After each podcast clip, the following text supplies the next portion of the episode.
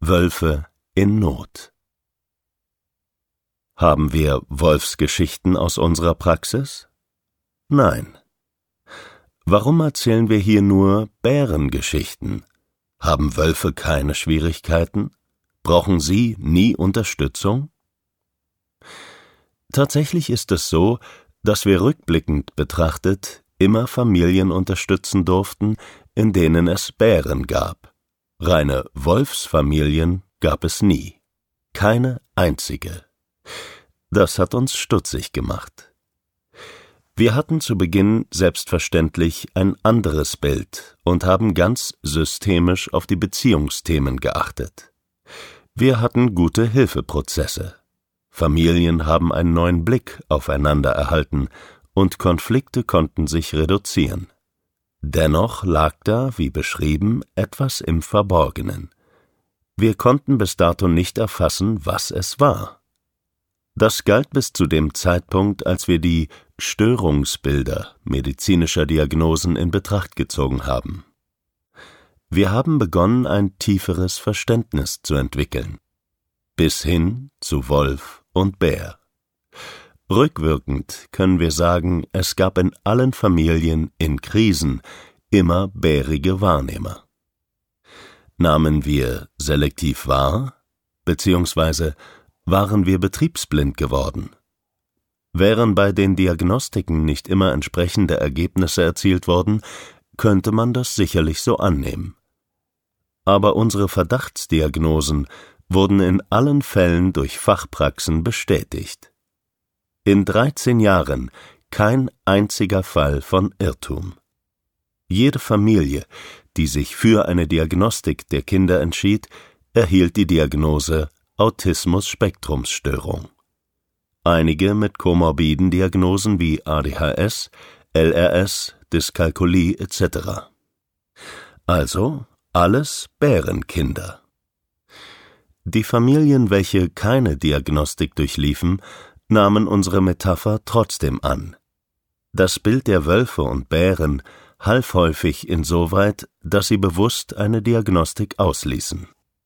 Unsere Erklärungsmodelle erlebten sie als derart hilfreich, dass sie kein Zertifikat schwarz auf weiß mehr brauchten.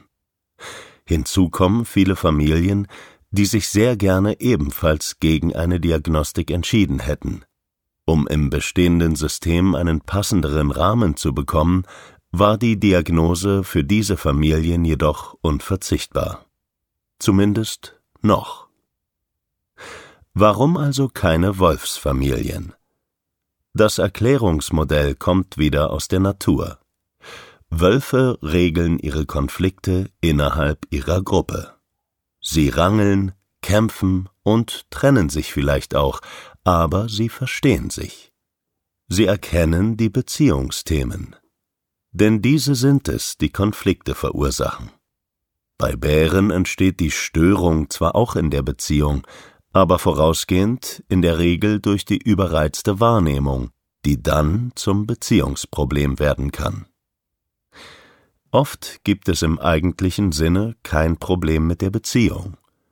Es ist vielmehr die Überlastung der Umwelteinflüsse, welche die Störung im Zusammenleben kreiert. Die bärige Selbstbezogenheit, die innere Überlebensstrategie, führt automatisch in den Konflikt.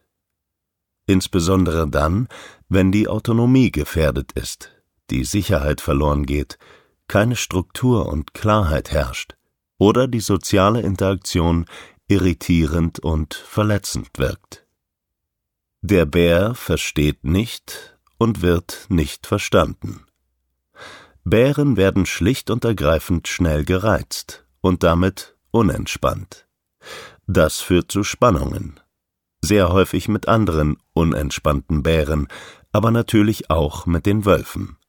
Ganz besonders dann, wenn der Wolf eine Mutter ist.